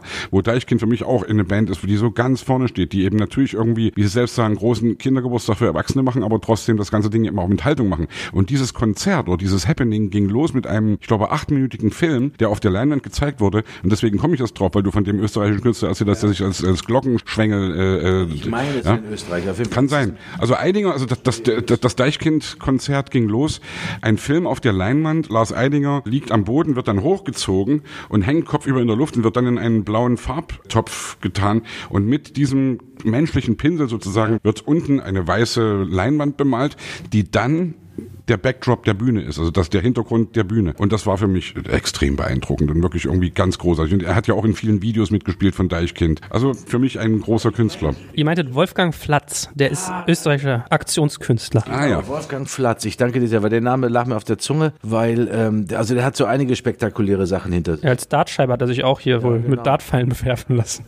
Und, und natürlich dazu kommt diese andere tolle Künstlerin, ich glaube, sie heißt auch Abramowitsch, wie der berühmte Oligarch. Die sich zum Beispiel in ein Kunstobjekt hingesetzt hat und du konntest dich vor ihr setzen und konntest ihr in die Augen schauen. Fünf Tage lang hintereinander. Unter anderem. Also die, die, auch eine Ausnahmekünstlerin. Hast du eigentlich jemals darüber nachgedacht, den Till Schweiger zu machen, dass du auch anfängst, Regie zu führen, zu produzieren, so unternehmerisch in dem Schauspielbusiness? dieser kleinen Frage verstecken sich ganz viele Fragen. Also erstmal äh, äh, ist das nicht in mir und ich würde mal sagen, unternehmerisch, um die Frage mal nochmal irgendwie auseinander zu fasern, wenn du Regisseur bist, bist du nicht gleichzeitig Unternehmer, wenn du Produzent bist und machst deine eigene Produktionsfirma. Das ist natürlich was anderes. Es gibt natürlich ganz viele Kolleginnen und Kollegen, die aus dem, meiner Branche kommen und Regisseurinnen geworden sind. Habe ich beim Theater das erste Mal erlebt, denen kannst du nichts vormachen. Die kennen, also Regisseure und Theater, im Theater wissen zwar, du bist Regisseur, ich bin, du bist Schauspielerin und Schauspieler, aber wenn die aus deiner Branche kommen, also irgendwann mal diesen berühmten Sprung, ich weiß nicht, ob ihr die Geschichte kennt, wie Regisseure entstanden sind. Da waren zwei Schauspieler auf der Bühne, haben was geprobt und der eine sagte, pass mal auf, ich gehe mal eben kurz runter und guck mal von unten, wie das aussieht. Und der ist nie wiedergekommen.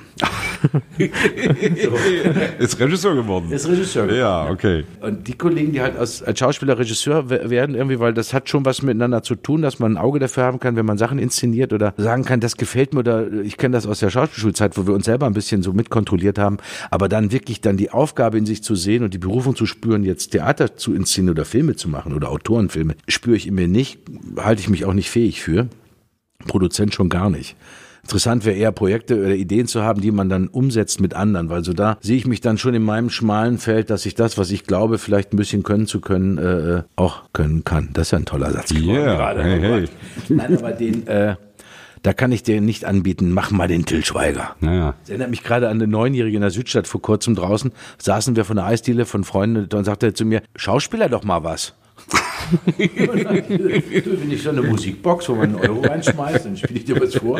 Aber das ist auch, das ist auch so ein gern genommen. Mensch, mach doch mal was. Naja. Ja, aber das ist so ein Impuls. Ja. ertappe ich mich auch bei. Ich habe auch die ganze Zeit vorhin gedacht, ob ich dich frage, ob du mal eine Tunte spielen kannst, als du das meintest. Da habe ich gedacht, nee, das ist kacke, da würde ich auch kotzen, wenn mich das jeder Nein, dritte. aber ich will natürlich, dann kommt es auf die Rolle an. Also was ist das für ein Stück? Wie will man das erziehen? Oder legt man eine Rolle so an, ja? Was nämlich ganz interessant ist, dass das zum Beispiel auf dem Theater oder so, dass viele Regisseure gesagt haben, wenn man darüber redet, es ist dann auch spannender oder auch beim Film. Und da erinnere ich euch vielleicht an den großen Film Miss Tutsi. Ja. Mit äh, Dustin Hoffman. Das- Dustin eben, Hoffmann. Wenn, wenn du jetzt sagen, du nimmst einen homosexuellen Schauspieler und der muss ja nicht gleich durch die Gegend rennen wie, äh, äh, wie, wie, wie beim Käfig voller Narren. Sondern nimmst einen, ho- einen heterosexuellen Schauspieler, der das vielleicht anders umsetzen würde, so eine Rolle, weil er, wie gesagt, das erstmal in sich finden muss. Das ist zum Beispiel so eine Theorie, dass man, das ist dann spannender, das so rum zu besetzen. Ich habe bei meiner Frau, da ist, äh, sind der Onkel und die Tante Polizisten. Und wir waren einmal irgendwie an der tschechischen Grenze, waren wir irgendwie zum 60. Geburtstag oder irgendwie so eine Kiste und dann hat er mit seinen Jungs da rumgetobt. Und dann hat er äh, so richtig laut gebrüllt, so zackige Ansagen gemacht, wie das so ein, und ich meine, das ist ein Polizist, der teilweise wirklich äh, in Montur vom Fußballstadion steht oder wenn da die Hooligans kommen. Also richtig, ja, so richtig mit Knüppel und so. hm. Und ich war das so beeindruckend, wie der das gesagt hat. Dann meinte Joel, beim Polizistenjob 80 Prozent ist die Stimme. 10 Prozent ist vielleicht noch die Körperhaltung und 10 Prozent ist dann das, was ich sage. Ist eigentlich scheißegal, was ich sage, es sagt, wie ich sage. Okay, aber der redet natürlich aus der harten Zeit, äh, sag ich mal jetzt zum Beispiel Hooligans vom Hauptbahnhof zum Stadion und zurück zu begleiten. Ja, auf jeden Fall Leute sozusagen zu. Diskussion, nicht in Diskussionen zu kommen, ne? Also Und wie ist es in deinem Buch? Wie wichtig ist Stimme für die Wirkung deiner Kunst? Also ich glaube, dass nicht umsonst irgendwie Stimmbildung mit zu einer Ausbildung gehört oder zu einer Sprechausbildung für die Bühne. Am Mikro, jetzt wo wir sind, äh, das habe ich dann später, als ich dann auch mal in den Hörspielbereich kam, was dann auch nochmal ein extra Genre ist neben dem Hörbuch. Und es gibt ja fantastische Beispiele von Hörspielen. Und ihr- das wisst ihr selber, dass Stimme natürlich unheimlich viel ausmacht. Also ich weiß es eben durch die Zeiten, wo ich dann anfing, Hörbücher zu machen. Im Theater ist es so, dass du natürlich, je nachdem, was für ein Genre du spielst, das ist was, wir sprachen vorhin schon mal über Kleist, den zerbrochenen Krug, eine wunderbare Sprache, die Kleist Kleist da irgendwie gebaut hat. Da kannst du nicht anfangen zu improvisieren wie vielleicht in einem Alltagsstück. Shakespeare hat wieder eine ganz andere Art und Weise, damit um, äh, mit Sprache umzugehen. Da gibt es also verschiedene Möglichkeiten. Dazu kommt natürlich, ah, wir müssen meine Kollegen abwarten. Ich komme ja gleich. Hier ist ordentlich was los. Ja, das ist eine harte Gegend. Ghetto hier. hier. Gegend Ja. in Charlottenburg. äh, dass man, ähm, dass man natürlich damit viel, äh, dass Stimme natürlich ein Teil des Ausdrucks ist. Das ist ja nicht nur im Theater so. Du weißt selber, Sebastian, was das im Gesang, in der Musik bedeutet, was mit Stimme passiert. Oder wenn wir über Oper reden würden. Oder ihr euch da vielleicht mal einen Opernmenschen reinholt hier ins Haus, eine Sängerin. Na, du musst erstmal in der letzten Reihe auch verständlich Das muss sein. verständlich sein. Das Ja. heißt, du kriegst natürlich auch ein Stimmtraining. Das ist auch eine physische Geschichte. Und zwar so, dass du nicht irgendwie nach zehn Minuten heiser bist. Mit Stütze Mit sprechen. Stütze, genau. Dazu kommt natürlich dann das Ausbilden des Sprachorgans, dass man anfängt mit bei uns auf der Schule. Wir hatten ein wunderbares dickes Buch, Echter Meier von Wiese, deutsche Gedichte von bis. Und da wurden verschiedene Gedichte rausgenommen, was mir großen Spaß gemacht hat, auseinandergebaut. Da wurden Sinnessätzesbögen wurden äh, geübt. Dann haben wir über Zeitungsartikel, was einen großen Spaß macht, wenn du jetzt ganz normal die, die Tageszeitung nimmst und sagst so, den liest du jetzt mal vor wie, wie, wie eine Tucke und den liest du jetzt mal vor wie ein Polizeibeamter, einfach um das zu überprüfen, wie man damit umgeht, wie man Figuren baut. Ja? Das Interessante ist, dass wir das teilweise ähnlich machen bei der Musik, also beim, beim Songwriting. Ja, also zum Beispiel unsere Produzentin, unsere langjährige Produzentin Annette Humpe hatte immer den Sport, wenn wir mit einem neuen Lied ankamen, dass sie gesagt hat, wie würde das David Bowie singen, wie würde das äh, Leonard Cohen singen, wie würden das ACDC umsetzen. Und der Witz ist, dass du da wirklich auf total verschiedene Trichter kommst und dass das wirklich eine gute Schule ist. Und das ist zum Beispiel etwas, was bei der Schauspielerei genauso reinkommt. Wenn man sagt, mach das doch mal so oder Ja. wie auch mal äh, alberne Proben hatten im Theater, sagt, heute ist mal alles erlaubt, um einfach mal an das Stück anders ranzukommen oder an die Situation, dass dann jeder mal Gas geben konnte oder dass die Regisseurin gesagt hat, auch spiel mir doch mal bitte immer ein bisschen äh, hier mal Komödiantenstadel vor oder so. Und da liegst du am Boden, wenn du mit den, den Text völlig verfremdet angehst. Ja. Oder jemand sagt, sing doch mal, sing das doch mal wie Bowie oder so. Das Naja. kommt mir gerade sehr interessant vor. Das ist nicht schlecht. Ist es so eine Disziplin, die man als Schauspieler kann? Also wenn ich jetzt sagen würde, ich mach mal die Augen zu und jetzt möchte ich dich mal irgendwie als Polizeikommissar hören, der homosexuell ist, kriegst du das über Stimme abgebildet? Wie würdest du sowas Das machen? müsste ich dann im, im, suchen, aber was ich zum Beispiel immer sehr mag, ist, äh, sind, ich sammle ja so, so Sätze aus Kinofilmen, aus denen man dann vielleicht einen ganzen Film machen könnte. Also Sätze wie, ähm, du hast mich nie geliebt. Ich will dein dreckiges Geld nicht. You talking to me. War ein anstrengender Tag heute, jetzt könnte ich einen Schluck vertragen, wenn wir jetzt mal so in die Westernabteilung kommen.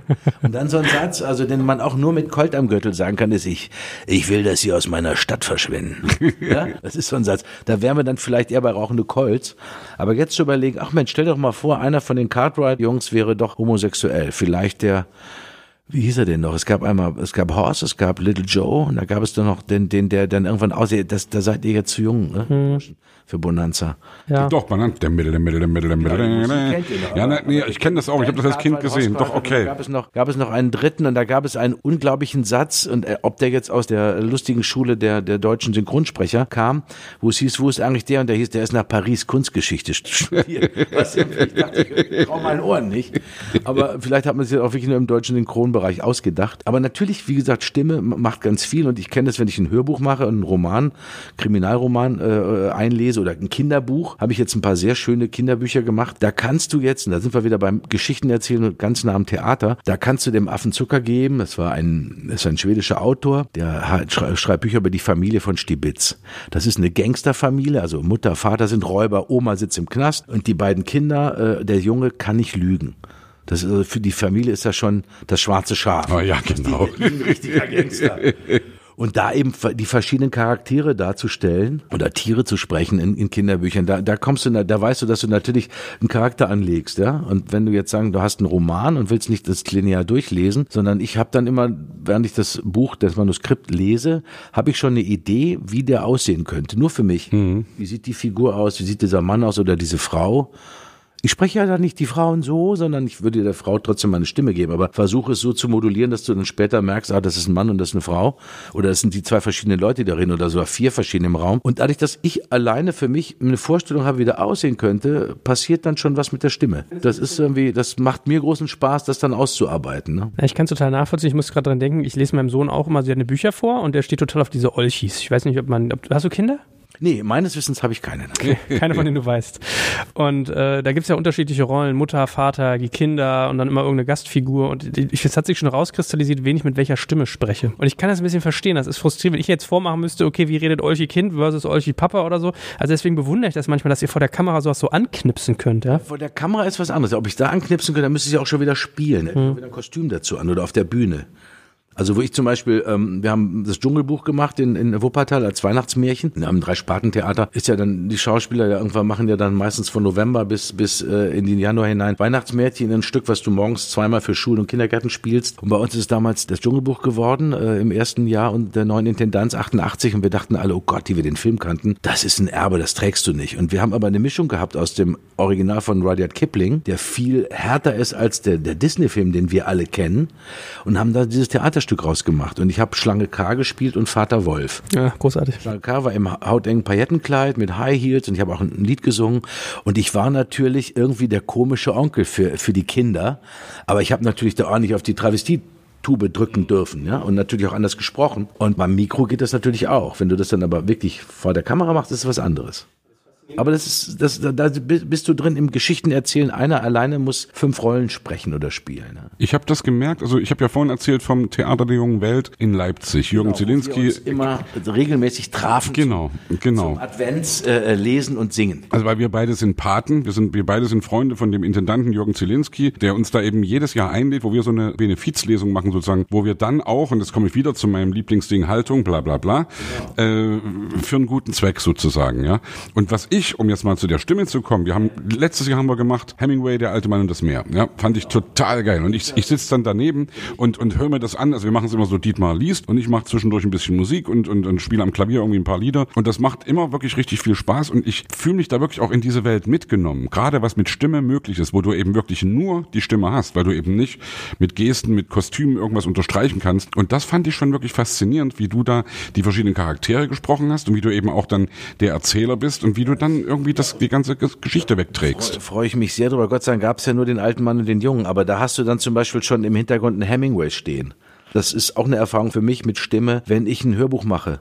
Kein Schriftsteller schreibt, glaube ich, Bücher, damit man sie laut vorliest. Mhm. Sondern in dem Moment, wo aus dem Buch, der, wenn die Entscheidung getroffen wird, machen aus dem Roman, fast aus jedem Neuerscheinung, wird ein Hörbuch produziert, kommen wir in das nächste Medium rein, nämlich laut lesen. Und dann merkst du, ob das Buch sich trägt oder nicht, äh, wie gut die Literatur ist. Und so eine Story in ein, wir haben es natürlich eingekürzt, aber wir haben da echt, das war eine Stunde ja, ja. 20 oder so mhm. durchlesen. Mhm. Das ist auch ein Ritt fürs Publikum. Eigentlich sind so Lesungen maximal mal 50 Minuten mit einer Pause, ja. Und wir haben da echt gerockt mit Musik zusammen, aber wir haben ja ein treues Publikum da in Leipzig immer ja. äh, vor Ort und und dann merkst du, dass die Literatur trägt dich, also mich selber, dass ich merke, die hier hier passiert was anderes, da bin ich jetzt jemand, der kann das vorlesen, aber ich selber habe auch Spaß daran, dass das funktioniert in dem Moment. Ja. Bei mir ist aufgefallen dieser Tage, weil du gerade Dschungelbuch sagtest, ja. ich habe meinem Sohn, wir haben uns jetzt hier so Disney Plus geklickt, also so das Disney Pendant zu Netflix, dann fiel mir zum ersten Mal auf, wisst ihr, wie viele Disney-Filme Filme die gleichen Stimmen für unterschiedliche Figuren benutzen? Das fiel einem gar nicht auf. Du meinst jetzt die guten alten, das gute alte deutsche Synchronensemble? Ja, Klaus Havenstein oder so hieß ja, der doch, glaube ich, ne? Klaus Havenstein. Aber was mich so fasziniert hat, einer meiner ersten Kinofilme, als ich Kind war, war das Dschungelbuch. Deswegen habe ich kriegte ich auch eine weiße Nase, als siehst du, du spielst jetzt hier, hör auf mich, ja, ja. glaube mir.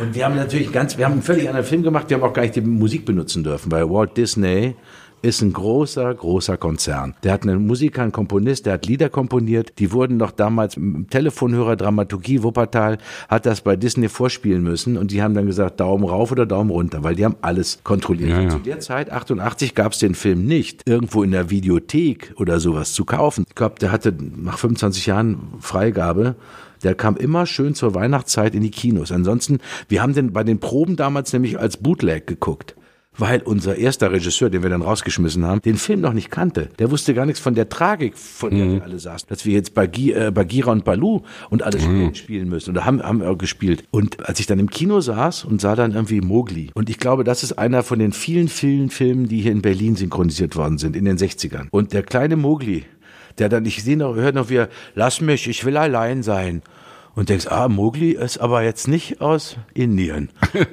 wahrscheinlich eher aus Dielendorf. Alter, will allein sein. Hau, lass das Balu, ich will allein sein.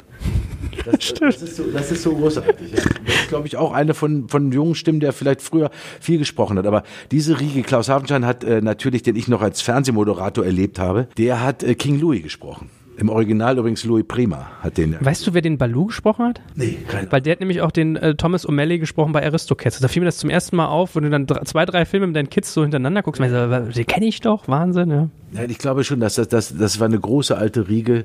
Meistens auch natürlich alles große Theaterschauspieler. Es gibt ja auch, also das habe ich mal äh, von einem Freund gesagt bekommen, in den USA bei Disney ist ja Karl Bark so einer der Erfinder dieses ganzen Entenuniversums. Und es gab eine Dame, ich müsste ihren Namen nachschlagen, die hat die deutschen Übersetzungen der Barks-Texte Na, wie gemacht. heißt sie gleich? Erika Fuchs. Erika Ja, Fuchs, danke. genau. Die Selige. Genau, Die uns großartig. Hüstel, Keuch, Schluck Ja, und ja. all solche Sachen äh, wie äh, ähm, ähm, Ja, diese ganze Magie, Daniel Düsentrieb und wie sie er genannt, oder hier der Panzerknacker, ja, die Ja. heißen ja auf Englisch eigentlich Beagle Boys, so ganz anders. Beagle Boys, das bin ja ich.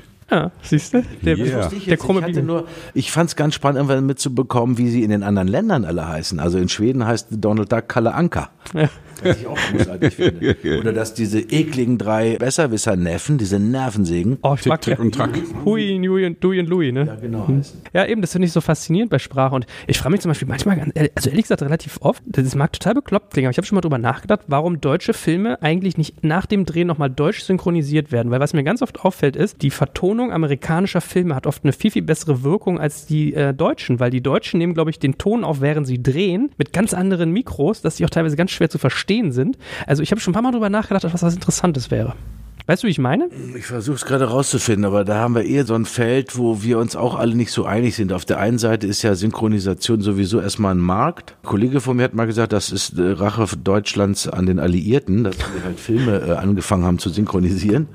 Weil äh, als ich das erste Mal auch in den Genuss kam, mal einen Omu-Film zu sehen, das ist jetzt auch schon ein paar Jahre her. Ich traue mir leider nicht zu Filme in Originalfassung zu sehen, dafür ist mein Englisch zu schlecht. Aber alleine Omu, den Ton, das ist ja auch eine Oscar-Kategorie, äh, bester Ton. Ja. Natürlich ist das eine völlig andere Dynamik. Oder wenn du manchmal Schauspielerinnen und Schauspieler siehst, die kriegen dann im Deutschen eine völlig andere Stimme, die aus, aus dem Charakter was völlig anderes macht. Ja? Oder wir alle wissen, weil wir eben über den großen De Niro gesprochen haben, den hat immer The Voice gemacht, Christian Brückner. Ja. Und es gibt einen Film, äh, Hexenkessel, da ist jemand, ich weiß nicht, wer es war, der hat, der hat De Niro eine Fistelstimme. Und du denkst, huch, das ist doch nicht Robert De Niro, das kann doch jetzt nicht stimmen. Da siehst du, wie sehr wir konditioniert sind. Und natürlich ist das ein großer Markt. Ich habe riesen Respekt vor den Kolleginnen und Kollegen, die sich in so einem dunklen Studio hinstellen, gucken sich einmal kurze Szene an, vielleicht sogar einen dreiminütigen Monolog von irgendeinem Amerikaner oder Finn und hauen danach diesen deutschen Text da drauf. Das ist echt ein Job, den man machen muss im Dunkeln stehen. Natürlich, wenn du Glück hast und bist die Stimme von. Ich hatte auch noch die Tage vor Corona, saß ich bei uns äh, in Wilmersdorf im, im Restaurant und neben mir bestellte äh, Gérard Depardieu auch Pizza.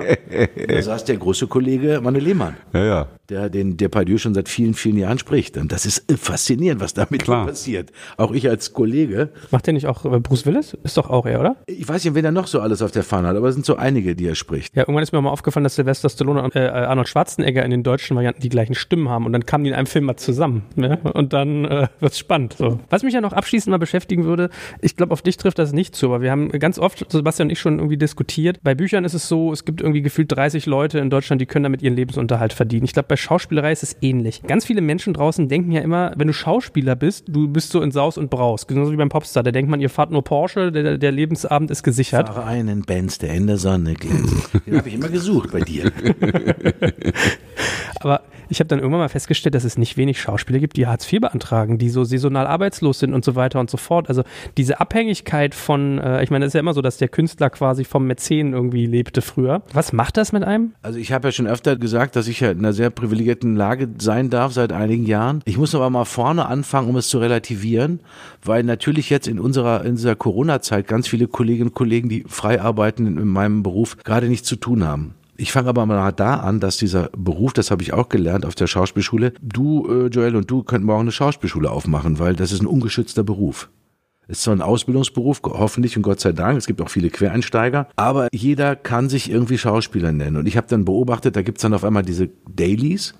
Dann haben da so ein paar Leute ein paar Jahre lang Daily gemacht, wie sie alle heißen. Gute Zeiten, schlechte Zeiten und unter uns und über uns und nebenbei. Und Und dann sind das auf einmal Kolleginnen und Kollegen. Also es gibt in diesem Beruf, ich weiß nicht, wie groß die Dunkelziffer gerade ist, aber so bei 15.000. Ich habe auch gedacht, 15 oder 20 oder sogar. Wenn ich an meine Aufnahmeprüfung in meiner Schauspielschule denke, die wir Schauspielschüler dann zu betreuen hatten, und ich selber war ja auch auf einer dabei, wo dann irgendwie 800 Leute kommen oder in anderen Schulen 1100 auf 10 oder 12 Studienplätze. Könnt ihr euch vorstellen, was da los ist. Hm. Aber es kommen einfach, bei 800 Leuten kommen 500 rein, die kommen zur Tür rein. Ich kann euch das nicht erklären, aber ich habe den Beruf ja nun selber. Da weiß ich schon, hey, sorry, aber du hast dich umsonst auf den Weg gemacht. Du willst aber auch neben den Niro stehen nächstes Jahr. Habe ich schon verstanden. Komm mal rein, sprech mal vor, wirst nach Hause fahren müssen. Von den anderen 300 sind 150 Spannende dabei. Die kommen dann in die Auswahlkriterien. Jede Schule macht das anders und dann bleiben irgendwann mal 20 über oder auch nur fünf. Es gibt's auch wohl an, an Jahrgängen, wo dann die Lehrerschaft da sitzt und sagt so, und wen nehmen wir jetzt für diese Studienplätze mit rein? Und keiner weiß, ob die nicht im halben Jahr auch wieder Rohrkrepierer sind oder aufgeben müssen. Also da ist ein ganz, ganz großes, enges Feld, bis du das auch wirklich bist. Und ich glaube, vielen von denen würde man sagen, mach doch vielleicht was anderes. Aber du redest ja wahrscheinlich wirklich über die, über die wir auch gerade reden und für die auch jetzt Gott sei Dank einiges getan wird. Ich habe jetzt demnächst so ein, so ein, tolles Projekt, wo bei Anruf Kunst Leute können eine Nummer äh, rausgeben, dann rufe ich da an als Schauspieler, lese da was vor und die spenden ans Ensemble Netzwerk, wo dann eben zum Beispiel Kolleginnen und Kollegen, die gerade nicht wissen, wo die Junimiete herkommen soll, die dann unterstützt werden. Das sind die Sachen, die gerade wichtig sind für solche Kollegen. Aber natürlich, viele, viele von denen in dem Beruf haben ihre paar Drehtage und leben da von der Hand in den Mund oder arbeiten in freien Theaterprojekten. Das ist ein großer Unterschied zu dem, der fest im Ensemble ist. Aber das ist ein immer nicht nur ungeschützter, auch sehr unsicherer Beruf. Auch wenn du im Theater bist. Du hast einen Vertrag, der meistens Mitte Oktober auf den Prüfstand kommt. Sowohl im Theater selber, wenn du keinen blauen Brief bekommst, kannst du jetzt sagen, hänge ich nächstes Jahr dran. Das sind so die Aussichten, die dieser Job äh, mit sich bringt. Ganz schön viel Druck klingt da für mich aus. Ja, es ist ja, es ist vom ersten Tag und deswegen fand ich es auf meiner Schule und ich bin bis heute glücklich darüber, dass die Westfälische Schauspielschule Bochum meine Schule war, die immer gesagt haben, ja, wir machen mit euch jetzt hier sieben Semester lang Nabelschau, psychologischer Elfenbeinturm, wir kümmern uns um euch, ihr seid hier in einem beschützten Nest. Aber später, wenn ihr dann auf der Bühne probt, im Theater, müsst ihr in wenigen Tagen, Wochen die Möglichkeit haben, eure Figuren herzustellen.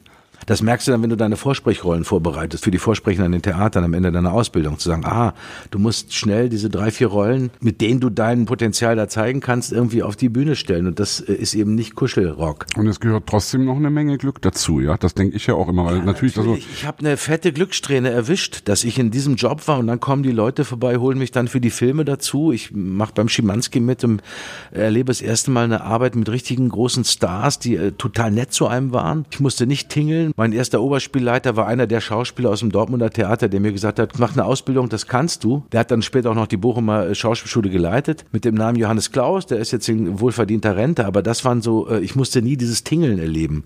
Wenn Schauspielschüler losfahren und fahren von einem Theater zum anderen und sprechen vor, um einen Anfängervertrag zu bekommen. Das ist schon die erste Benchmark, wo du die Leute scheitern sehen kannst, ja. die dann nach der Ausbildung rauskommen und wenn sie Glück haben, wie ich bis heute behaupte, waren auf einer staatlichen Schule. Es gibt unzählige Privatschulen, die meistens aber auch den Arbeitslosenüberschuss produziert haben. Hm. Es ist immer dieser Druck da und natürlich gelingt das nur einigen, was du anfangs deiner Frage sagtest, also der kleine Pool von denen, die unsere Fernseh- und Filmlandschaft bestimmen. Natürlich kommt immer wieder frisches Fleisch rein von der Seite. Neue Leute kommen dazu und äh, es gibt auch äh, manche, die mir sagen, Mensch, ich sehe immer nur die gleichen Leute da in der Kinowelt. Du denkst, ja, das deutsche Kinoensemble ist größer geworden. Früher waren das absolute Berührungsängste. Keiner machte, wer Fernsehen machte, machte keine Kinos. Das hat sich geändert. Das hat sich mittlerweile überlappt oder dass äh, berühmtere Kolleginnen und Kollegen Werbung machen. Wenn du früher zu meiner Anfangszeit Werbung gemacht hättest, dann wärst du erstmal für ein paar Jahre tot gewesen im Fernsehen. Das gehörte sich nicht. Ich habe auch noch eine Frage von mir aus abschließend. Ich schreibe dir manchmal, wenn ich dich sehe im Tat oder so und frage dann auch immer, ist das eigentlich doof, dass ich dir schreibe, wenn ich sage, hey, cool oder irgendwie oder zitiere dich dann irgendwie, was du gerade gesagt hast in deiner Rolle und du hast mir irgendwann gesagt, nee, ich freue mich da wirklich drüber, ja, wenn, wenn, wenn, wenn du ein Feedback sozusagen kriegst. Meine Frage ist jetzt für dich, so aus, aus künstlerischer Sicht, wenn du dein gesamtes Werk bis jetzt betrachtest, was du gemacht hast, gibt's irgendwas, von dem du sagst, hey, das ist so mein, das ist ist so mein, das würde ich am liebsten als meine Visitenkarte, das ist mein, da bin ich stolz drauf, das ist das, was für mich das künstlerisch wertvollste oder wie auch immer, also jetzt mal unabhängig von kommerziellem Erfolg, sondern wirklich, wo du sagst, die Rolle, das Ding, das ist so mein, da, das möchte ich, das ist mein Hauptding. Äh, da, das fällt mir unheimlich schwer, weil da, da kommst du in einen Bereich, äh, äh da sind wir ja bei, bei Selbsteinschätzung, Selbstwertgefühl, Selbstbewusstsein, ähm, Reflexion. Da habe ich es total schwer. Da habe ich, äh, da habe ich, war ich aber sehr beruhigt, als ich mitbekam, dass es, dass es da so eine Grundangst in unserem Beruf gibt, neben den Existenzängsten, die selbst die ganz Großen mitbringen, ist der Bereich, äh, ähm, das Selbstzweifel.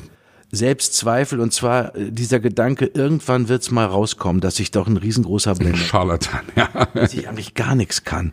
Und als ich das erste Mal in Gesprächen mit Kolleginnen und Kollegen in so einer Schauspielschulzeit, da war ich äh, ja auch zur Peimann-Ära am Schauspielhaus Bochum unterwegs und habe ja so einige erlebt von den Großen, die auch alle nur mit Wasser kochen und proben und die genau den gleichen Schiss in der Hose haben wie man selber. Und diese Selbstzweifel, ich kann das nur als künstlerischen Motor betrachten mittlerweile, dass die Selbstzweifel auf jeden Fall anders aufgestellt sind als die, die ich auch schon in der Schauspielschule kennengelernt habe, die vorm Spiegel stehen morgens und sagen, hey, was bist du denn für eine coole Ja, ja. Ja, während anderer, äh, ein großer äh, Ausbilder bei uns immer sagte, vor dem Spiegel stirbt der Schauspieler. Also wenn du anfängst, wie Adi, Adi Hitler damals Gesten einzustudieren, das bringt dir gar nichts. Da brauchst du schon den, der da unten steht und Regisseur geworden ist, weil das, da, da, da verzweifelt so. Am Spiegelbild geht nichts. Und deswegen ist das für mich ganz schwer, dass ich sagen kann, ah, ich sehe dann einen Film, was mir eh ganz schwer gefallen ist, als ich mich das erste Mal laufen und sprechen sehen, auf dem bewegten Leinwand, auf dem Du guckst dir deinen Scheiß nicht an, ums Doch, mal. mittlerweile. Ah, ja. damals bin ich erstmal zusammengebrochen. Wir haben damals beim WDR diese, dieses, äh, meine allerersten Arbeit war eine Schulfernsehserie, endlich 18 und was nun.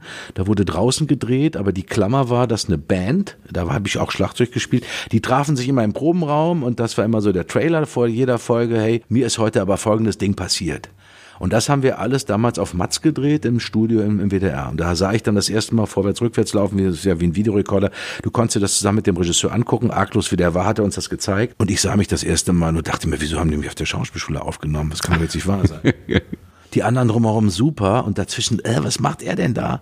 Oh Gott, wie sieht das denn aus? Und das konnte ich später ein bisschen trainieren, dass ich dann trotzdem sehe oder wenn ich dann Muster geguckt habe, wie das bei uns heißt, wenn am Ende des Drehtags, ähm, am Ende des Drehtags geht der Regisseur mit dem Kamera ein Muster gucken, also aus der Zeit vom Filmmaterial. Die Kopierwerke haben immer einen Tag gebraucht in eine Nacht und das war immer sehr nett, dann am Abend in einer Flasche Feierabendbier Muster gucken von gestern. Hat das funktioniert? Hat die Autofahrt, hat die Verfolgungsjagd geklappt Ja. oder die Szene, das Verhör, um dann zu gucken und zu sagen, ah ja, hat funktioniert. Ich, das, was ich machen wollte, geht. Auszublenden, guck da nicht hin, weil wer ist denn der Besten? Was ist denn das denn da für ein Scheiß? Was machst du denn da für ein Gesicht? Wie klingt denn der? Auch Stimme, ja, so. Das habe ich erst im Laufe meiner Berufserfahrung ein bisschen mir professionell antrainieren können, dass ich weiß, was ich da mache. Also deswegen fällt mir da wenig ein, außer vielleicht den Film über häusliche Gewalt. Kehrtwende hieß der. Ja, hab ich gesehen. 2010 Ja, habe ich den ja. gemacht. Das war auch für mich ein großer Ritt. Hast du einen bitteren Typen gespielt, glaube ich, ne? Da warst, warst du schon irgendwie ein Böser. Ja. Also ich war ein, ein, ein, ein, ein Vize, äh, Vizedirektor eines, eines Gymnasiums, ein, ein Lehrer, der beliebt war, aber eben Frau und äh, Sohn schlug. Und mit dieser Geschichte umzugehen, das war natürlich auch eine Melange von tollen Sachen. Mein bester Kumpel hat das Drehbuch geschrieben. Ein sehr guter Regisseur kam ins Boot, um den Film zu machen. Ich hatte eine fantastische Partnerin, Inka Friedrich, weil da kommst du an Szenen, wo es sehr physisch wird und du kannst zwar alles mit Schnitt viel erzählen, aber trotzdem können wir jetzt nicht tun, ich hau dich mal, ne, sondern Du musst sie dann schon über die Tischplatte schmeißen. Du musst schon oder rumschmeißen. Und ich weiß nur, dass äh, da, wo ich merkte, aha, ich glaube, das klappt hier, war meine Maskenbildnerin, die schon so manchen Tatort mit mir gemacht hatte und die mir danach sagte, ich muss dir sagen, dieser eine Drehtag, wo du dann aus 0 auf 100 deine Frau verdrischst, da sind wir wieder, das ist dann natürlich irgendwo in mir. Das mache ich jetzt nicht zu Hause, Gott sei Dank, sondern für den Film. Aber zu hören, dass jemand davon dann so beeindruckt war, war natürlich der Punkt, dass du bis dahin für sie erstmal wieder nur als Kommissar natürlich Ja. eine Rolle spielt, die sie schon länger, länger kannte oder jetzt nicht im Theater war, wo man andere Figuren spielt, aber diesen Moment auch so aufgenommen hat, dass ihr das körperlich sehr, sehr nahe ging, was wir da spielten. Und die selber, eine Maskenbildnerin, eine Profi, der weiß, hier werden Filme gedreht. Ja. Aber den würde ich jetzt mir schon mal so auf die Fahne schreiben und äh, die Arbeit damals, aber da kommt auch das tolle Ensemble dazu, als wir den zerbrochenen Krug am Bochumer Schauspielhaus gemacht haben vor sechs Jahren. Das war auch eine Arbeit, die ich äh, sehr, sehr mochte. Auch mich. So, aber ansonsten ist es wirklich, da ich jetzt schwer sagen kann, was da toll war, weil eigentlich ähm, kommt das immer von außen, dass Leute das gut finden, was man macht. So geht's mir. Also Ja. hangel ich mich von Tag zu Tag. Ich hänge noch mit dem Kopf dran, dass du gesagt hast, man kann mit dem Spiegel nicht schauspielern. Ich habe das immer so, dass ich manchmal, wir haben gestern ein Fotoshooting gemacht, Ja. Promo-Shooting zu unserem Klar Podcast. kannst du was machen, aber du Aber- sollst da nicht anfangen, weil dieser Satz vor dem Spiegel stirbt der Schauspieler stimmt, weil du wirst auch später nicht vom Spiegel stehen, sondern du sollst auf der Bühne in der Aktion, in der Probe mit deinen Kolleginnen und Kollegen ein Stück machen, das von unten jemand beobachtet, kontrolliert, einrichtet. Da hilft dir der Spiegel nix. Da geht's eher, dass du Text lernst. Das ist auch schon so eine, so eine Nummer, Text zu lernen, damit der wie flüssig Wasser läuft beim Proben oder beim, beim Drehen. Noch wichtiger, dass du da nicht anfängst, ins Stolpern zu kommen, weil der muss von alleine laufen. Ja. Lieber Dietmar, es hat vielen, vielen Spaß gemacht. also hoffe. dir auch? Ja, absolut. Man kommt ja, wie gesagt, man kommt ja von Hölzchen auf Stöckchen und das Ja. gefällt mir sehr und das auf hohem Niveau. Vielen Dank euch. Ja, danke dir. Das ist aber ein nettes Kompliment. So was Nettes haben wir noch nicht Hey, gesagt haben wir bekommen, eigentlich nicht gehört. Ja. Muss ja mal sein, lob deine Podcast. ja, vor allem ler- lerne ich dich auch als Freund sozusagen noch von einer ganz anderen Seite kennen. Das finde es ich immer so geil. Diese Atmosphäre hier, man kommt ja, denkt sich, oh, mit Mikro und Kopfhörer, man denkt, ah, in welchem Sender sitze ich denn eigentlich gerade? Nein, wir sitzen ja in einem kleinen Raum mitten in der großen Stadt und äh, haben hoffentlich den Leuten da draußen auch ähm, ein paar Sachen bringen können. Gedanken, neue Gedanken, wichtig. Da bin ich sicher. Vielen, vielen lieben Dank dir. Hey Dietmar, danke. Sehr gerne.